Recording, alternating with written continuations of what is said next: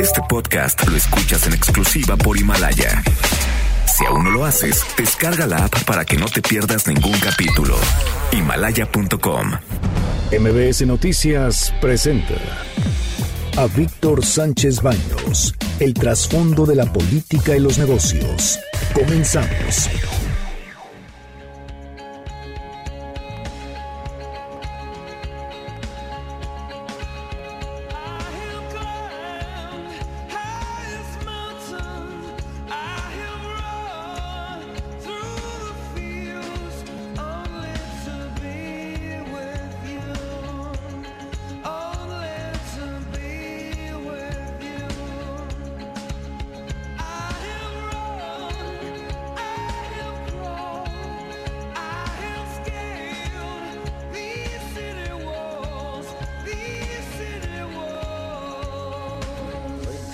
¿Qué tal? ¿Cómo están? Muy, muy buenas noches. Los saludo con mucho afecto. Soy Víctor Sánchez Baños en MBS Radio a través de la frecuencia 102.5 de FM para toda la República Mexicana. Los invito a que una hora estemos platicando, discutiendo, analizando la información que leerán el día de mañana y todos los asuntos de poder y dinero. Les agradezco muchísimo que estén con nosotros y sobre todo de que nos acompañen el día de hoy. Por cierto, me acompaña Javier Rosano ¿Cómo estás? Muy buenas noches, Víctor. A ti y a todo el auditorio. Qué gusto estar aquí. Muy buenas noches. Carmen Delgadillo. ¿Qué tal? Buenas noches a todos. Debate. Comunícate. Comenta a Víctor Sánchez Baños en MBS. Twitter, arroba B. Sánchez Baños y arroba MBS Noticias.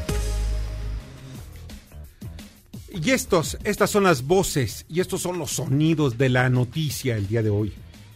Escuchemos a Pedro Cortés, allá en Irapuato, Guanajuato. El reporte es de un anexo ubicado en San Juan de Latana, eh, donde llegaron personas, se metieron al, a dicho lugar, privaron de libertad a algunas personas. No tenemos aún la, la cantidad de cuántas pudieron haber sido.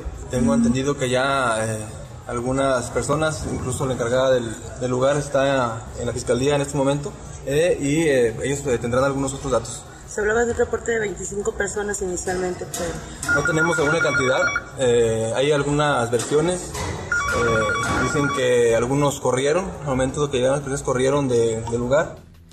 Y miren, la información que tenemos son de más de 25 personas que fueron secuestradas, sacadas de un eh, pues de estos centros eh, de pues donde están aglutinados muchos jóvenes. Y la verdad de las cosas es que esto fue en la madrugada, estaban todos dormidos. Llegan elementos o gente aparentemente del crimen organizado, los despiertan, los sacan y los suben a camionetas. Fue un convoy de más de 15 camionetas y los subieron a todos. Estos jóvenes no se sabe hasta el momento nada. Es más, como dice el secretario de Seguridad Pública, eh, pues no tiene, no tiene idea de cuántas personas son. Eso es lo grave, o sea, que en nuestro país puedan desaparecer de un momento a otro 25 personas y ya estamos hablando de casi 18 horas y no sabemos absolutamente nada. Ni siquiera del gobierno federal, pues no se, ha sabido nada al respecto. O sea, ¿qué es lo que está pasando? Esto es muy grave. ¿Cómo lo ves, eh, Javier? No, pues muy gravísimo porque se suma a tantos eventos que estamos viendo que no son hechos aislados. O sea, no podemos decir que estas son cuestiones que pasan esporádicamente. Ya es una constante, uh -huh. cada vez más grave. Y lo que me preocupa es que desde el propio gobierno estén haciendo una invitación tácita, ¿sí? O implícita, sí. a que se puede cometer todo este tipo de, de, de, de actos delictivos sin consecuencias, en absoluta impunidad porque la estrategia del gobierno es replegarse, es no enfrentar a la delincuencia organizada. Me parece un gravísimo error. Fíjate que hay algo que a mí me, me tengo dos sentimientos, en, los sentimientos encontrados en ese sentido. Sí, creo que es importante que se aplique la ley. Sí, Eso es fundamental. O sea, para que pueda haber una convivencia sana en una sociedad es que se aplique la ley. Por eso están las leyes. No están nada más para tomarlas a contentillo. Primero. Segundo, por si fuera poco, eh, también veo que la guerra contra los criminales, los narcotraficantes, eh, como escribí el día de hoy sobre qué es lo que qué, es lo que pasa. Nosotros los mexicanos, si hay un viejo refrán o una vieja, un viejo axioma, los mexicanos ponemos los muertos y Estados Unidos es. pone los adictos Los consumidores Los y las armas, ¿eh? y las armas. Y nosotros los muertos. Pero ¿sabes qué? Que al final de cuentas ya no estamos colocando nada más los muertos, estamos No. colocando también, poniendo los consumidores, Los porque ha crecido en forma exponencial el número de, de- de adictos. Desde que aumentó el, el PIB per cápita en nuestro país, se dieron cuenta que México no era solamente un trasiego para la droga hacia Estados Unidos, sino que también era un mercado para el consumo. Y entonces las bandas de delincuencia organizada se asentaron en nuestro país y se están peleando esas plazas precisamente para ver quién se queda con el dominio de qué ciudad, de qué estado, etcétera. El gobierno de la República, junto con los gobiernos estatales y municipales, tienen que hacerle frente a este asunto. De verdad que con abrazos y no balazos esto no va a jalar nunca. O la otra es, vamos a tomar en cuenta lo siguiente, vamos. Vamos de una vez ya aclarando si vamos a legalizar las drogas, jamás para los niños, jamás. O sea, No, que no estén al supuesto que alcance, no. como hoy están al alcance el alcohol y el tabaco, que no estén al alcance de los niños, de los jóvenes, porque todavía no desarrollan sus cerebros. Pero ya la guerra está llega a niveles en donde, pues, ¿hasta dónde vamos a llegar? Vamos, ¿cómo ganamos esa guerra? Pero además, mira, no solamente, porque además es un falso dilema, porque no es un tema solamente de narcotráfico, de drogas. Estás hablando de secuestros, extorsiones, Extorsiones. derecho de piso, trata de personas, contrabando, piratería. Es decir, ya no solamente se dedican al, al narcotráfico. Es un error pensar que si legalizamos las drogas se acaba la guerra. No es cierto. Su industria, por así llamarla entre comillas, ya está en todas estas actividades ilícitas. Y lo peor es que la impunidad es el nombre del juego. Ahí está la clave, la impunidad. La impunidad. Y esa es una invitación a seguir delinquiendo. Oye, cuando únicamente el 2%. El 2%, o sea, es una Sí. locura. Los, los que van a los tribunales y de esos 2% que son sentenciados es aproximadamente el 8% de ese 2%. Estamos hablando de casi nadie. Nada. Y por lo tanto, por lo tanto, pues el riesgo de que te vaya mal al cometer un delito es bajísimo. Claro.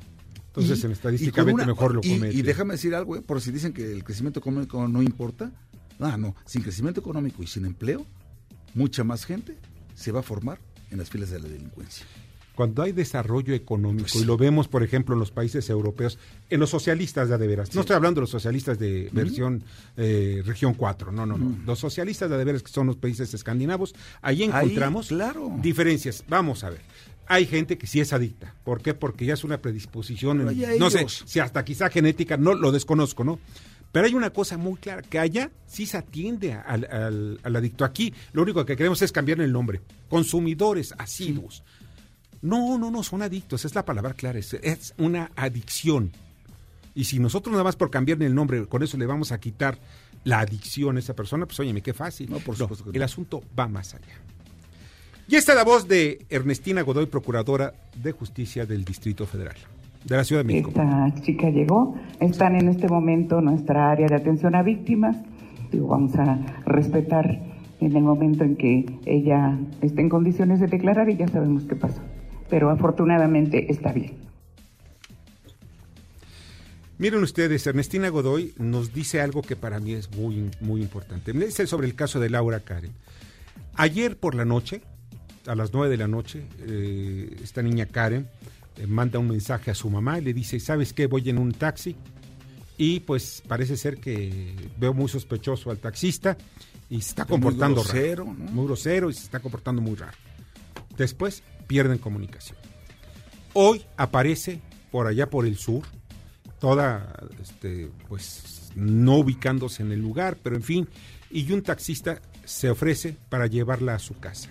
La lleva a su casa, lo recibe su familia, alrededor de la una de la tarde, o sea, casi pues, unas 14 horas después de que desaparece.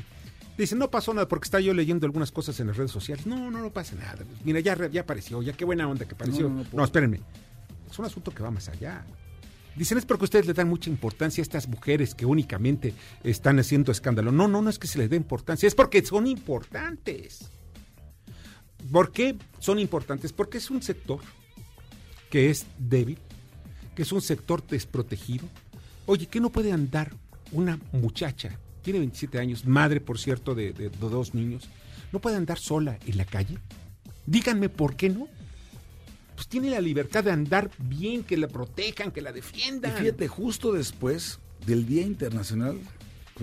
Este, digamos, en la lucha contra la violencia contra las mujeres del 25 de noviembre, y con este movimiento que inicia en Santiago de Chile, y que me parece maravilloso porque es pacífico, porque es una muy buena coreografía, con una muy buena letra, el de El violador eres tú.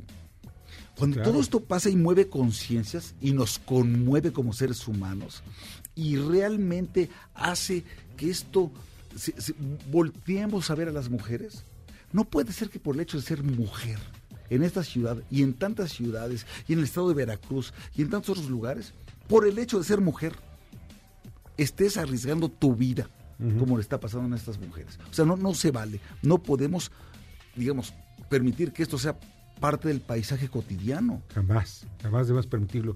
Las mujeres, los niños, los ancianos. Los que grupos son vulnerables. sí, los más vulnerables. Oye, y ahora vemos parte del paisaje que un tipo golpea a su hijo con un tubo, porque estaba viendo eh, hace unas semanas un, un video en, en YouTube que de verdad no lo terminé de ver porque me pareció No, no, algo no. que, que Yo me generaba tanta por ira. salud mental de ver Sí. esas imágenes, pero, pero no perdamos capacidad de asombro y de indignación. Claro. Por y cuantas cosas. veces sea necesario, denunciarlo. Y si es diario, lo denunciamos diario. Y si es todo el programa, lo vamos a estar denunciando y miren, todo el programa. y un mensaje a las mujeres, denúncienlo. A ver, cuando ustedes ven la amenaza, háganse a un lado, aíslense, escapen. Dos, denuncien, acusen. Claro. Y las autoridades Escuchen y Escuchen levanten- y actúen en Claro, y consecuencia. que levanten las, las actas, porque No, muchas no, no, veces, y que actúen oye, en no te pasó nada, no te violaron, A ver, Pues no me es lo que tú consta. estás Oye, diciendo en caray. este caso. Ah, ya apareció. Ay, qué bueno. Next. Al- al- no es cierto. No puede ser el tema siguiente. Es gravísimo esto que nos está pasando como sociedad. En fin, son muchas cosas que tenemos que mejorar para que nuestra sociedad sea cada día mejor y que no empeore, porque hay ya niveles de empeoramiento, que eso es lo más grave, que está decayendo. Pausa los mensajes y regresamos. Escuchas a Víctor Sánchez Baños. Vamos a una pausa y continuamos. Este podcast lo escuchas en exclusiva por Himalaya. Víctor Sánchez Baños en MBS Noticias. Continuamos. Ahora vamos con el dato útil. En los últimos 10 años, 2 millones de armas ingresaron de manera ilegal al país, con 468 mil que lo hicieron de forma legal, según datos de la Secretaría de la Defensa Nacional. Debate. Comunícate. Da tus opiniones a Víctor Sánchez Baños en MBS.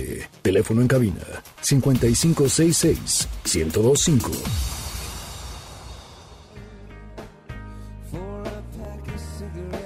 Muchas gracias, pero muchas gracias que continúen con nosotros esta noche, una noche de miércoles, una noche complicada. De verdad, yo tardé hora y media del sur de la ciudad. Oye, ¿es el tráfico qué? Pues es porque ya estamos en Ya, fiestas ya está. Santa Claus aquí en, Posadas. in town. Sí, está impresionante. Es imposible, de verdad. Por periférico, por revolución, Por por, todos lados, insurgentes. Se estaba de locos. Pero pues, en fin. Ya está en la línea telefónica y le agradezco muchísimo al diputado Pablo Gómez, diputado por Morena, y es el presidente de la sección instructora del juicio político a Rosario Robles. Hola Pablo, ¿cómo estás? Buenas noches. Mm, se cortó la llamada. Pero vamos a, si- vamos a empezar con, con Ramsés Pech y después continuamos con Pablo. ¿Me dan dos minutitos? Ramsés Pech, ¿cómo estás? Bien, ¿cómo estás? Muy bien, gracias. Oye, al final de cuentas, ¿qué es lo que estamos viendo hoy, el día de hoy, a través de todo el sector de la infraestructura energética? ¿Es suficiente? La primera pregunta es, ¿suficiente o insuficiente la estructura energética? Es insuficiente y el dinero que presentaron la semana pasada, más o menos, lo voy a hablar en dólares, de 7 mil millones de dólares para inversión en energía en 5 años por la iniciativa privada, no es suficiente. Nosotros tenemos que hacer una inversión analizada en la parte energética entre 80 y 120 mil millones de dólares. Si Ahora- tiene, si tiene la llamada. Sí, me das oportunidad y ahorita sí, sí, continuamos, ¿sale? Bueno, ya está en la línea telefónica Pablo Gómez. Pablo, ¿cómo estás? Muy bien, gracias. Buenas noches. Qué gusto que escucharte a esta hora y aquí en MBS. Oye, Pablo, eh, pues tú como presidente de la sección instructora, pues ¿cuál es el, el desarrollo o el camino que debe seguir el juicio político contra Rosario Robles? Mira, ella ya fue notificada de que se abrió el juicio político dos denuncias presentadas en su contra. le hemos dado copia certificada de las denuncias y, la radicación. Sí, Pablo, se va, se va tu, tu, tu voz. No sé si estés Sí, en un... le hemos dado Ajá, este, adelante. copia de las denuncias Sí, y, y le hemos eh, notificado que tiene a partir del día siguiente al que fue notificada este plazo de siete días para comparecer ante la sección instructora. que irían... eh, eh, Hasta el o sea, ¿esto qué significa? Que el tendría no, ella que presentarse ante la sesión... el día 10. Ajá. el Pero si está en la 10 cárcel, ¿cómo lo haría? plazo. Ya sea personalmente por escrito, Ajá. para que ella diga lo que quiera decir. Ahora bien, eh, ya viene la pregunta que siempre me he hecho. ¿Y con qué objeto ya hacerle un juicio político? Si ya se encuentra en la cárcel, ya está, no la dejan salir de la cárcel. Eh, pues, ¿cuál es el objetivo de hacerle un juicio político? Es que el juicio político es una un reclamo de responsabilidad política. Ajá, Hay una serie de funcionarios que son los secretarios de Estado, sí. que son sujetos de juicio político y que independientemente de que hayan cometido un delito, que puedan ser procesados en un juzgado penal, el Congreso tiene la obligación de atender las denuncias que en su contra se hagan por eh, actos o omisiones que redunden en perjuicio de los intereses públicos. O sea, el mal gobierno, se decía en algún tiempo. Esta es la figura. Es para puede exhibir- traer, puede tener violaciones a las leyes, Ajá, puede tener abuso de poder, puede tener simplemente incapacidad para ejercer funciones de gobierno, puede, puede comprender muchísimas cosas. Ahora, como de hace noventa y tantos años, la responsabilidad política, eh, su, su exigencia, su tratamiento se le quitó el Congreso de la Unión para depositarlo por vía de hechos del presidente de la República. Como decía aquel teórico destacadísimo del presidencialismo despótico mexicano, que se llamó Jorge Carpizo, Hmm. que hizo un libro de las facultades metaconstitucionales del presidente, sí. una de esas facultades metaconstitucionales era eliminar la facultad del Congreso de, reclamar la responsabilidad política para que el presidente la tomara, a pesar de que la Constitución no se la daba a él, sino al. Congreso. Pero, eh, Pablo, esto no lleva nada más a ser un asunto mediático, a hacer circo, porque pues al final de cuentas ella ya no es funcionaria, ya no tiene ninguna posición política, ya no tiene, ya no tiene chamba, es más. Bueno, este, eso no es un asunto que a nosotros nos interese. A nosotros lo que nos interesa es atender unas denuncias por esos gravísimos, según dicen los denunciantes. Nosotros estamos obligados a abrir un periodo de pruebas una vez que se venza el plazo para que comparezca la denunciada, abriremos un periodo de pruebas de 30 días para conocer todas las auditorías que están expuestas en las denuncias como elementos de prueba. Los testimonios de las personas que tuvieron que ver con los contratos y los convenios, la manera como se manejaron los recursos que están reportados en, en, en este en el informe de la auditoría superior de la Federación sobre el examen que hicieron y las auditorías forenses Sí. realizadas en varios años de la gestión este eh, gubernamental. Oye, Pablo, ¿esto tendrá alguna coadyuvancia al final de cuentas? ¿Este juicio tendrá coadyuvancia con, con- coadyuvancia con la, el juicio que llevan desde el punto de vista penal ante las autoridades judiciales? No lo hemos tenido, no lo hemos considerado todavía. Ajá. Eventualmente podría ser. Pero quien, quien empezó, digamos oficialmente, este problema, esto, esto de, unas posibles irregularidades y estos señalamientos de lo que estamos tratando, fue la Cámara. Nosotros tenemos un aparato que se llama Auditoría Superior de la Federación. Es de la Cámara de Diputados. La Cámara, esta auditoría nos informó oficialmente a la Cámara de los hallazgos que había hecho y de cómo estaba funcionando un sistema de desviación de fondos. Es llevar a juicio también el sistema político mexicano a través de, Rosario. el primero que está obligado a, conocer la verdad de todo eso, pues, pues es la Cámara de Diputados, digo, porque ahí ahí se originó todo. Pero tendríamos que llevar a todos a todos aquellos que tengan de la cuenta. delitos o cometan alguna eh, alguna falla administrativa tendrían que llevarlo también a la Cámara de Diputados o no que no todos los funcionarios públicos son sujetos de juicio político. Mira, está solamente algunos. Sí, está con nosotros eh, Javier Lozano como co-conductor. Me, te quiere hacer una pregunta. A ver, Pablo, buenas noches. ¿De qué se le acusa o por qué es este no, integración del expediente? No se le ha acusado de nada. Bueno, ¿de qué se trata? Hay unas denuncias. ¿De qué se trata?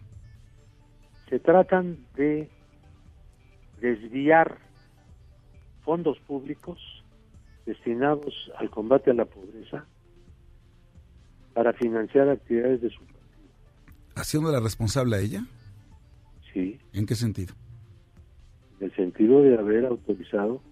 ¿Autorizado? Que han sido investigadas por la Auditoría. ¿Y por qué no van por los que se robaron el dinero? ¿Cómo? ¿Por qué no van por los que se robaron el dinero? ¿Qué son quiénes? Pues entonces, ¿quiénes son? Ah, qué curioso. ¿Y no será una venganza política? No, por el tema de Bejarano, de Ahumada, de las ligas. Un instrumento de acusación, no hemos acusado. Por el amor de Dios, qué curioso. La tienen en la cárcel en una prisión preventiva, supuestamente necesaria por un tema de domicilio, cuando ni siquiera le están acusando en la Fiscalía General. a ti como, ¿Eh? como defensor, ella tiene derecho Yo no soy defensor de nadie, nada más yo, yo sí soy abogado y lo que les digo es que están cometiendo una canallada por tenerla en la cárcel, por ni siquiera le están acusando de haberse robado el dinero. Esto es una venganza política por el tema de las ligas de Bejarano en la época de Ahumada, que era la pareja de Rosario Robles. Pues mira, yo no respeto en absoluto tu opinión. No, pues yo tampoco la tuya. una majadería, ¿Eh? pero sí porque además no tiene ningún elemento perverso. Pero yo tampoco puedo discutir contigo porque no hemos acusado. Ah, ahora resulta. Pero ya la van a enjuiciar, ¿no? Quien va a, eventualmente, si acaso llegamos. Y además quiere que comparezca estando en la cárcel. No tienen vergüenza. Sí, adelante, Pablo. Déjame hablar. Sí, Pablo, adelante. Serán los 500 diputados y diputadas. Ese será el órgano de acusación. A continuación, enviarán el expediente al Senado de la República. Y los 128 senadores y senadores establecerán el jurado de acusación. Todo este procedimiento tiene 93 años de no echarse a andar, porque lo suprimió el viejo régimen. Ay, sí, cálmate. Instituyeron al Congreso o el presidente de la República. Pablo, de verdad no sabes. lo que pasó. ¿Perdón? Eso fue lo que pasó. Sí, no, hay muchas historias donde deberíamos llevar a mucha gente a juicio político.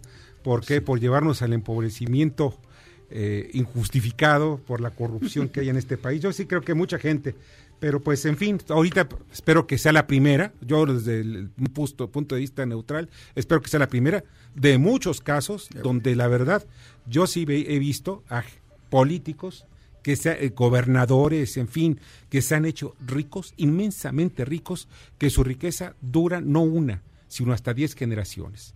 Y eso es lo que de verdad ya ha hecho pues que el pueblo o la, o la sociedad esté como dijo este, alguna vez eh, un clásico, eh, pues esté hasta la...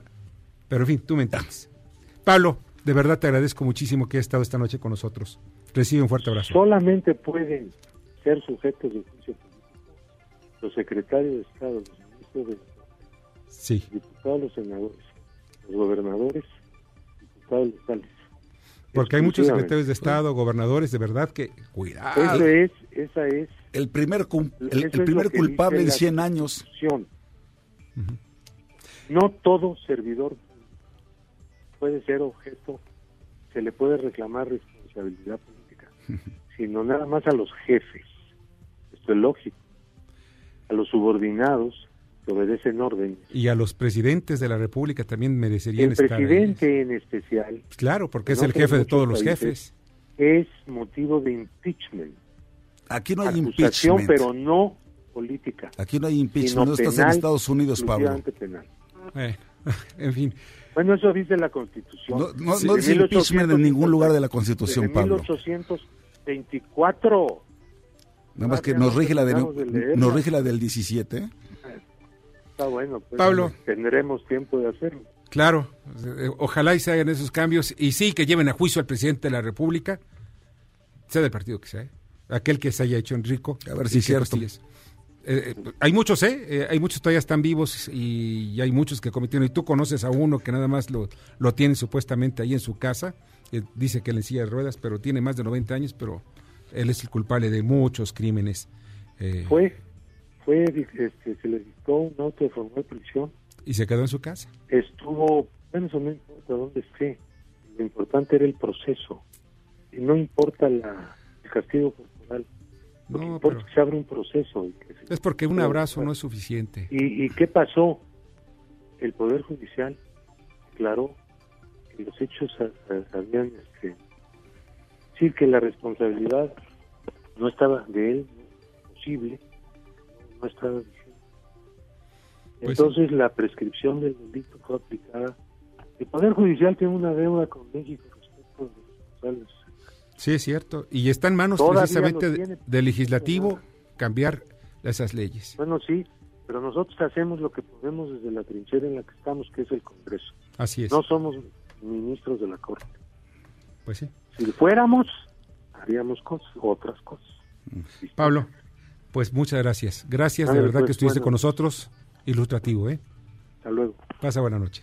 Pablo Gómez, presidente de la sección instructora de la Cámara de Diputados sobre el caso de Rosario Robles, para llevarla a juicio político. Pausa los mensajes y regresamos. Escuchas a Víctor Sánchez Baños. Vamos a una pausa y continuamos. Este podcast lo escuchas en exclusiva por Himalaya. Víctor Sánchez Baños en MBS Noticias. Continuamos. Ya regresamos con el dato inútil.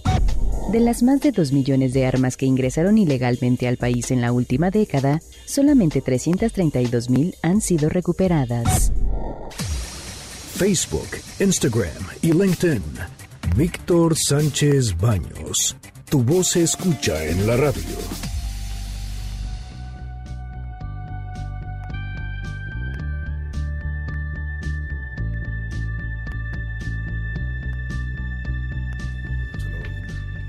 Esa es música de miércoles. De verdad les agradezco mucho que sigan con nosotros el día, esta noche en MBS Radio. Y seguimos contigo, Ramsés. Disculpa que te hayamos no, no. interrumpido, pero pues estuvo Era interesante. esa, la entrevista. Sí, sí, sí. Sobre todo la postura que, que toma precisamente Pablo Gómez y la de Javier. Son Y- dos posiciones. Y yo quiero tomar en ese sentido la parte energética, lo que estamos comentando. La inversión que se va a hacer en cinco años que presentaron Sí. es muy pobre, son 7 mil millones de dólares en cinco años. Lo que está sucediendo hoy en día con la tasa de crecimiento que tenemos cero, hay una gran confusión en cuanto a las inversiones requeridas en la parte de energética. ¿Por qué confusión? Porque en la actividad secundaria, donde está la actividad del PEMEX, la Comisión Federal de Electricidad y la parte energética, tenemos está en menos 1.7. Esto significa que no hay nuevos negocios y significa que las empresas que están en la actividad terciaria están bajando los precios para poder mantenerse. Eso nos va a llevar a un colapso dentro de pocos años porque la demanda de servicios va a ser mayor con la oferta que se tiene hoy en día porque no existe negocio. Entonces, dicho lo anterior, creo que hoy la reforma energética, me han, me han, estado preguntando que si se modificó algo por el estilo. La reforma energética no se modificó. Se está realizando una adaptación de acuerdo a las necesidades del mercado que no han sido cubiertas. En no son las necesidades del mercado, las necesidades políticas. ¿Cuál de las dos? No, la, política hay que dejarlo afuera. Y, no, hay que dejarlo, pero la política influye. Sí, pero lo que pasa es que hay una política energética no bien establecida. ¿Por qué te digo esto? Pero no digo política energética, digo política grilla, para que más bien. No, es que la, la, grilla es demasiado grande y les tapa la visión. Por ejemplo, hay algo que no me ha gustado mucho, que donde dicen que la riqueza se reparte. No es cierto. La riqueza no se reparte. Primero, la riqueza se tiene que incrementar para que después tengas un crecimiento económico y teniendo un crecimiento económico pueda hacer la distribución en proyectos estratégicos que tengan un retorno de inversión. Entonces, el que he escuchado muchos comentarios de que la riqueza se, reparte, eso no es cierto. Lo que necesitamos hoy en día en México es un plan de largo plazo. Ya lo estuve buscando y revisando y todos los todos los problemas que hemos tenido aquí en México en la parte energética son sexenales. Ya a partir del año 2020, si México no realiza un plan de largo plazo energético como lo hizo Estados Unidos en 1973, donde estableció metas específicas y objetivos, no le vamos a dar una asegurar el mercado, al inversionista no lo vamos a asegurar. Entonces, tenemos que hacer urgentemente un plan de largo plazo, número uno, para asegurar. Número dos, ya no le dejemos todo a Pemex y CFE, en donde quitándole esa calidad de hacer licitaciones se puede disminuir la corrupción y se puede hacer por medio de la iniciativa privada. Que puede haber corrupción, pero bueno, es otro tipo de corrupción que se tendría que ver. Porque entran, algunas empresas entran en la FCPA y es muy complicado. Y lo otro que tenemos que ver es que el, seguimos dependiendo del presupuesto que se le asigne a Pemex y a la Comisión Federal de Electricidad. Y es un dinero estacionario, circulante, que va a depender mucho de la velocidad que la Secretaría de de Crédito Público el próximo año baje a Pemex. Si se tardan en la recaudación, los proyectos que tiene que hacer Pemex en enero, febrero y marzo, si no llega el dinero se van a atrasar y nos va a pasar los mismos fenómenos. Entonces lo que hay que hacer es, hay que entender dos cosas muy importantes.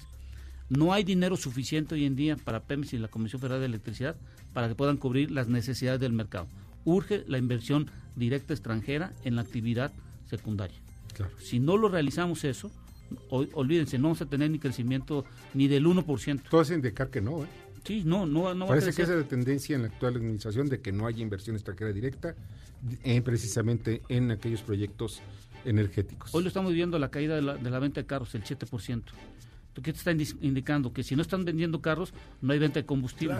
Y si no hay venta de combustibles, quiere decir que la economía está paralizando porque la gente no se está moviendo y, la, y por ejemplo los productos se, mueven. ¿Por qué crees que Estados Unidos ahorita no quiere el precio del barril a 65 y está ahorita coqueteando y todo? Por lo mismo, porque si sube el precio del barril, la gasolina y el diésel sube ya, se paraliza como en el 2010 y no hay movimientos. En México todavía no entendemos eso.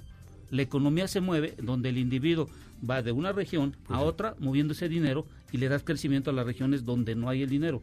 En la parte energética es fundamental y si no lo vemos desde un punto de vista de crecimiento, la parte energética te va a dar el crecimiento de largo plazo, porque tú vas a tener inversiones. Y si no lo hacemos, ¿qué vamos a hacer? Es un gran inconveniente. Es la pregunta. Fíjate, y agregando a lo que dice Ramsés, cayeron, y esta es una nota de primera plana hoy en la jornada, 16.3% de los ingresos de Pemex por exportaciones. Y no solamente eso, Pemex 72% de su subejercicio, subejercicio presupuestal en obra pública.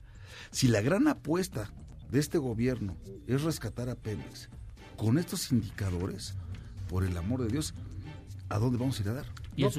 la, apuesta es la apuesta para sacar financieramente al país es Pemex. Por eso, ya ni siquiera la Comisión Federal de es Pemex. 72% de su ejercicio en obra pública y se te cayeron tus ingresos 16.3% en los primeros 10 meses. Y, hay, una gran discusión ahorita, por ejemplo, ya, ves que la banca nacional quiere entrar al quite, que dijeron la semana pasada. El inconveniente que tengo en la banca es qué tan competitiva va a ser con la banca internacional en cuanto a los intereses. Supongo que yo consigo un interés del 4% y la banca me lo da en 10. Quiere decir que estoy encareciendo el proyecto un 6%. Por supuesto. Entonces la banca nacional tiene que ver cómo compensa, pero vuelvo a lo mismo, no todas las empresas pueden tener acceso al, a la banca. Las pymes no tienen ese acceso. No, Entonces van a ser solo ciertas compañías que tienen forma de equilibrar el equity que le llaman eh, las, garantías y todo lo demás, las pymes van a volver a sufrir.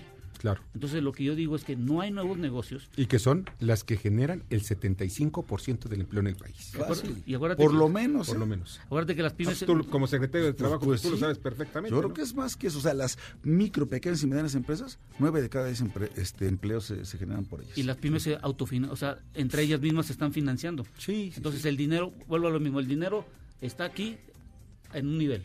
Si no hay nuevo dinero que adicione eh, en la economía mexicana, no vamos a tener crecimiento. Y hay que entenderlo, por favor. Nuevo dinero genera impuestos. Claro. Ramsés, pues te agradezco muchísimo que hayas estado con Ah, nosotros. Ah, mira, ¿sabes qué? Felicidades. Oye, qué orgullo tenerte como colaborador, ¿ves? La UNEXPO te dio este premio, este Sí. reconocimiento. Vámonos. Se parece, ¿verdad? Como que bajó de peso. No, hace 20 años, cuando iba a los, a los pozos petroleros, así estaba delgado. Ah, tú acompañabas a, ya sabes quién, en los pozos petroleros. o Sí, por ya, yo era, me iba a la sonda de Campeche, a varios pozos ahí trabajando. Ah, qué padre. Pues felicidades, ¿eh? Gracias. A nombre de nosotros, de todo el No, equipo. pues yo soy parte de esto ya. Gracias. Gracias. Gracias. Ah, mira, si quieres levantar para la foto. Mira, eh, muchas gracias, Ramsés, Ramsés Pech. Y pues, amigas, amigos, yo creo que ya bajaron ustedes la aplicación Himalaya. Y esto es una de, los, de las herramientas que ustedes pueden tener para poder hacer podcast con una forma más sencilla. Y es, es la forma más, eh, la aplicación más importante de podcast en el mundo. Ya está en México y no tienes que ser influencer para convertirte en un podcaster. Eh, descarga, descarga nada más la aplicación, abre tu cuenta en forma gratuita y listo, comienza a grabar y a publicar tu contenido. Crea un playlist, descarga tus podcasts favoritos y escúchalos cuando quieras, donde quieras, sin conexión. Encuentra todos los temas, tecnología, deportes, autoayuda, finanzas, en fin. Pero ahí puedes escucharnos. Puedes escuchar las estaciones del grupo como XFM, MBS Noticias, La Mejor FM, Globo FM. Ahora te toca a ti. Baja la aplicación a través de, los, de estas tiendas de iOS, eh, eh, eh, iOS que son las de Apple, de los iPhones y de los iPads, y también en Android. O visi- visita la página himalaya.com. No se los olvida, himalaya.com. Y ya está con nosotros y le agradezco muchísimo a la maestra Maribel Flores, investigadora de gestión pública y ciencias políticas de la Escuela de Gobierno y Transformación Pública del Tecnológico de Monterrey en Puebla. Bienvenida, buenas noches. Muchas gracias, buenas noches. Oye, ¿cómo ves la situación? Porque estamos, parece que estamos este, muy eh, pesimistas sobre lo que viene y sobre todo en el caso, esto tiene repercusiones también a nivel internacional. ¿Cómo ves el TEMEC? ¿Qué va a pasar? Bueno, pues creo que prácticamente ya se está acabando el año y todavía está en este proceso de indefinición. No, ya- ya este año ya no llegó. Prácticamente, prácticamente. Y es eh, un proceso complejo, sobre todo en el entendido del contexto que está ocurriendo, ¿no? Los asuntos domésticos para Estados Unidos pues no son los mismos que para México. Entonces la prisa que México puede tener para eh, llevar a cabo esta ratificación, impulsarlo, siendo el Senado de México el único que ha, de los tres congresos de los países que ha eh, pues eh, firmado la ratificación, bueno, estamos en espera de lo que ocurra también con respecto a Estados Unidos, sobre todo en un contexto complejo, vivimos el proceso eh, con el fenómeno migratorio, después en materia de seguridad y ahora este es otro momento, ¿no? Que también eh, pues eh, replantea justamente esta agenda binacional con Estados Unidos. ¿Podremos, podrá el Congreso de Estados Unidos aprobar eh, este el TEMEC en estos momentos en donde le interesa mantener en el limbo tanto a demócratas como a republicanos eh, este tratado?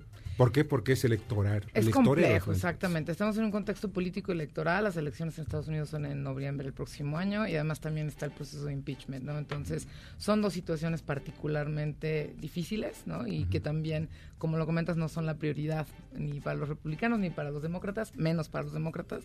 En este sentido, que, bueno, han estado impulsando sobre todo aspectos en materia laboral y también de medio ambiente, ¿no? Que son los, básicamente los dos elementos que la, la presidenta de la Cámara de Representantes ha eh, reforzado en los últimos días. Bueno, el impeachment es, es una figura que se da en Estados Unidos y ahí tienes toda la razón. Sí, como Pablo Gómez la invoca para invoca aquí, pero, México, eh, la figura es, es un juicio político, pero por otras, en otras condiciones jurídicas, no es Así como se da en México, es otro, otro el, el escenario.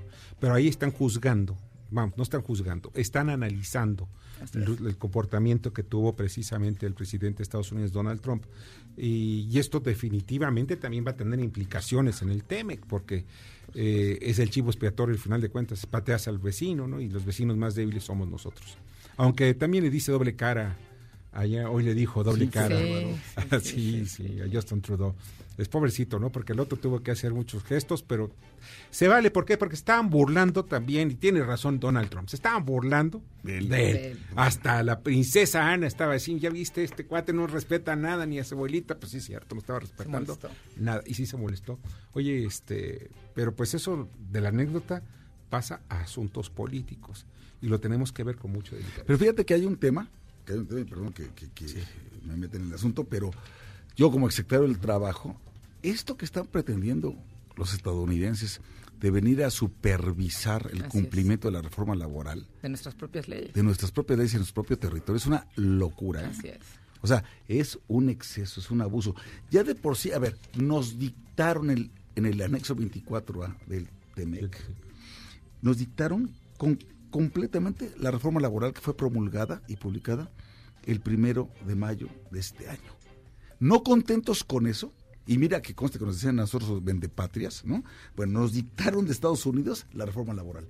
Y ahora, no contentos con ello, quieren tener sus propios inspectores para verificar el cumplimiento de la misma en Así. México. Es. un exceso, ¿eh? Así es. Y sería completamente incongruente con un presidente de izquierda, Hazme el favor, ¿no? ¿no? Donde la soberanía, por supuesto. Pero parece ser, ya no por ahí sería- iban. Y fue el, el- el Consejo Coordinador Empresarial el que levantó la voz y dijo, sector- aguas con esto, no lo podemos permitir. Así ¿Sabes es. qué? Que todo empezó por, por Canadá, que fueron los primeros que dijeron, eh, eh, un momento, los salarios allá están, de verdad, no son competitivos con nosotros. Nosotros tenemos Así es. mejores salarios. Pues no. Entonces Canadá, de Canadá pasó a todas las asociaciones, las- este, la AFL, AFL-CIO, CIO, que es de verdad es poderosísima. sí, de Trump. supuesto. Y que por cierto, ahí está metido eh, Napoleón.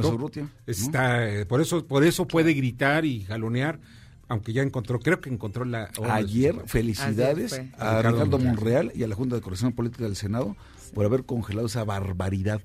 No saben los millones de empleos que se hubieran perdido por la estupidez que había aprobado en comisiones por la iniciativa de Gómez Urrutia. Mira, voy a describirla, conste que no estoy calificando. Una gansada, una canallada, una porquería. Repito, es una descripción, no es calificativo, porque no me gustan los No, calificativos. pues ya me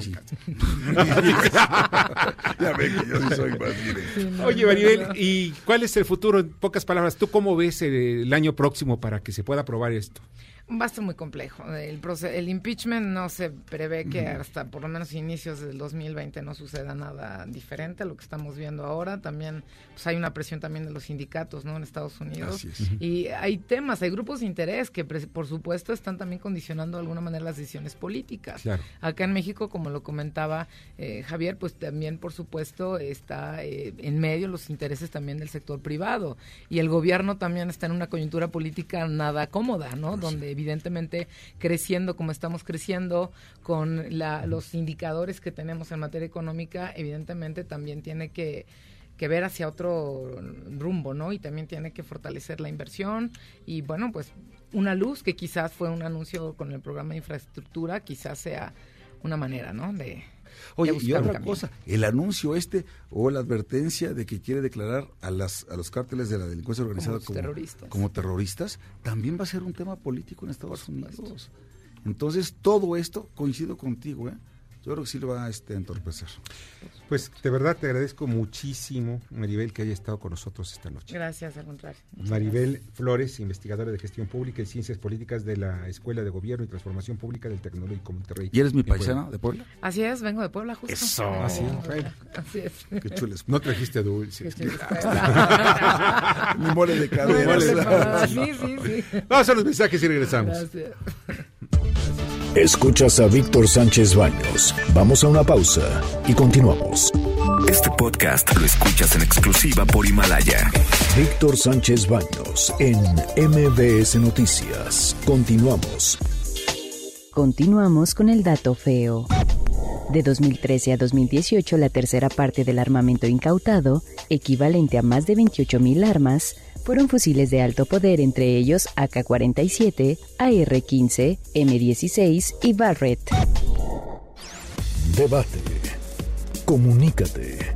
Comenta a Víctor Sánchez Baños en MBS. Twitter, arroba B. Sánchez Baños y arroba MBS Noticias.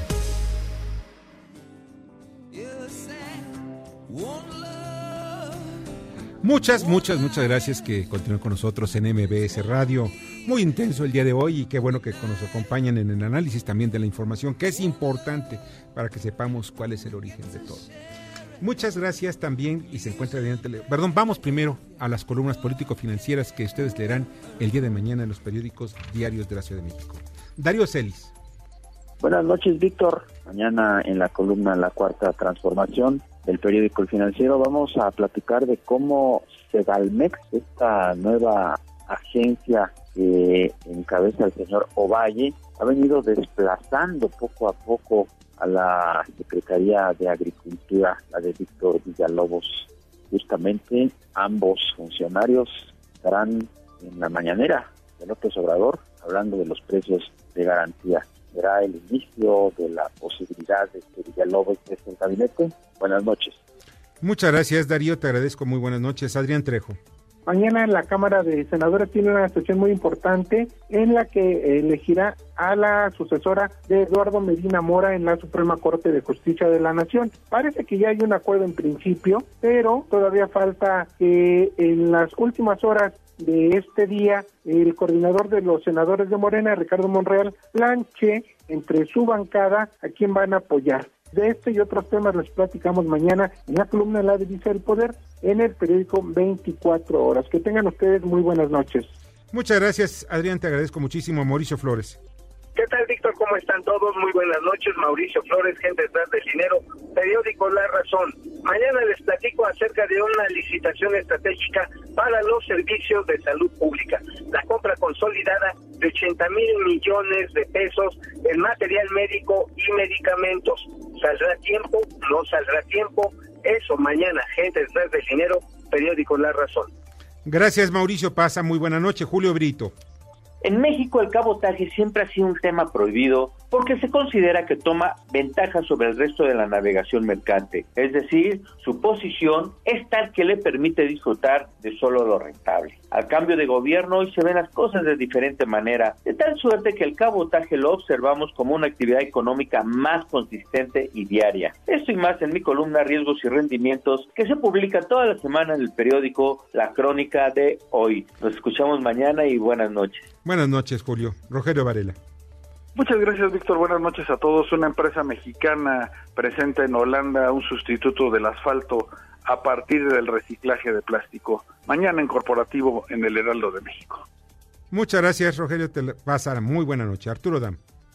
Víctor Radio Escuchas, muy buenas noches. El día de mañana en mi columna Pesos y Contrapesos en el diario La Razón, analizo el más reciente indicador de confianza empresarial, el correspondiente al pasado mes de noviembre, en el cual desafortunadamente podemos identificar claramente un aumento en la desconfianza de los empresarios que se ha traducido ya en menos inversión directa y en un crecimiento de la economía de prácticamente cero. Mañana, pesos y contrapesos en el diario La Razón. Arturo, muchas gracias. Buenas noches. Francisco Rodríguez. Comento que en la columna que se publica mañana abordo el tema del acarreo y también el tema de quienes por su cuenta asisten a marchas. Si Pitágoras no se equivoca, ya llevamos media docena en lo que va de este año. Y hay un par de científicos sociales que dicen que este tipo de marchas pues son realmente una especie de pasatiempo político el acarreo al estilo 4T, igualito que los del antiguo régimen. Mientras tanto, te deseo buenas gracias y muchas, muchas noches. Muchas noches también para ti, querido Paco. Lila Arellano. Víctor, muy buenas noches. Pues por si los problemas en este entorno de inseguridad en el que vivimos los ciudadanos no fueran suficientes, ahora se agrega pues los más de un millón, casi dos millones de armas que han ingresado al país de manera ilegal y de las cuales, bueno, pues la Sedena tiene información en cuanto al número, pero no se han aún decomisado o adquirido de tal suerte que pudieran ser destruidas. Hablamos en Estado de los Estados, escribe tu servidora Lidia Arellano y que está en las redes sociales y en los diarios del interior del país. Lilia, pasa muy buena noche, muchas gracias. Y miren, mañana publico en Poder y Dinero en el diario Imagen, Cuadratín, en Eje Central, sobre la contaminación, que de verdad es algo que se quedó ya ahí en la agenda, pero que no ha llegado a mayores. La demagogia y muerte. Estoy, doy cifras de cuántas personas mueren aproximadamente al año por la contaminación atmosférica en las principales ciudades del país. Los autos contaminan, pero también pagan una millonada a través de la tenencia, que es donde se están peleando los gobiernos. No se pelean precisamente por cómo resolver los problemas. Y miren, la línea telefónica está en estos, ya está eh, Flavio Galván, quien es presidente del Tribunal Electoral del Poder Judicial de la Federación. Flavio, muy buenas noches. Buenas noches, Víctor. A la orden. Mira, pues la pregunta es, bueno, ¿qué pasó? ¿Qué va a pasar más bien al final de cuentas con este asunto del tribunal que dijo, pues desestimó totalmente y que pudiera ampliarse de dos a cinco años el gobierno en el eh, de Baja California de Jaime Bonilla? es un estudio sumamente importante y aporta algunos datos que me parece que son interesantes. Hay violación a otra disposición constitucional que no sé si los demandantes, los partidos políticos, expresaron o no.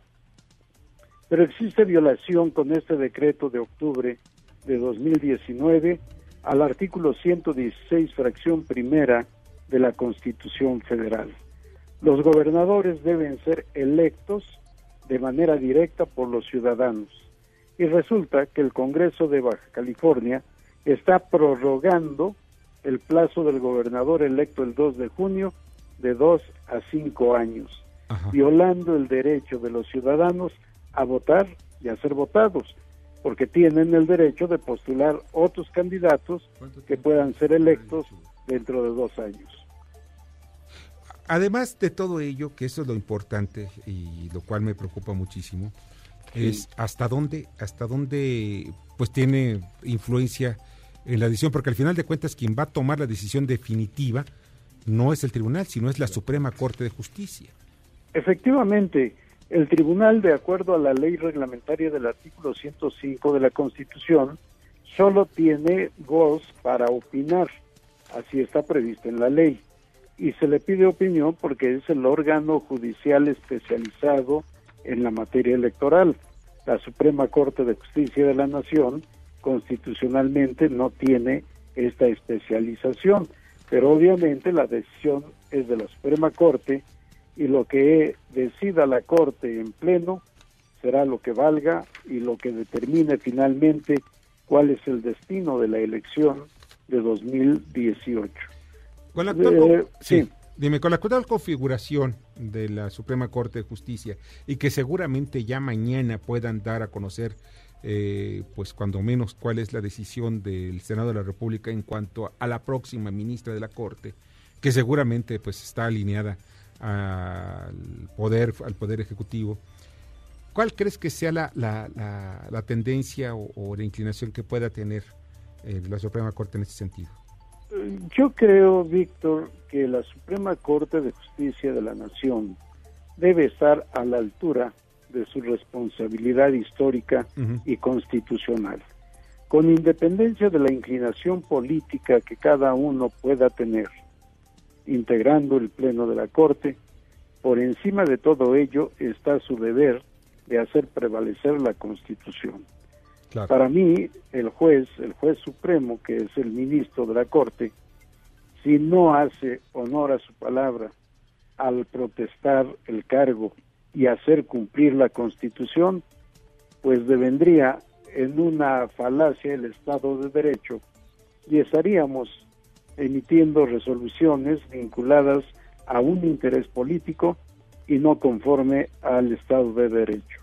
Javier Lozano, Flavio, te saluda Javier Lozano, muy buenas noches. Sí, Javier, Coincido completamente con tus comentarios, con tu punto de vista y además como abogado lo que digo es, es absolutamente absurdo lo que hicieron con la ley Bonilla. Es increíble que después de que se votó, que, que, ganó ampliamente la elección, pero era para un periodo de dos años, no para cinco años.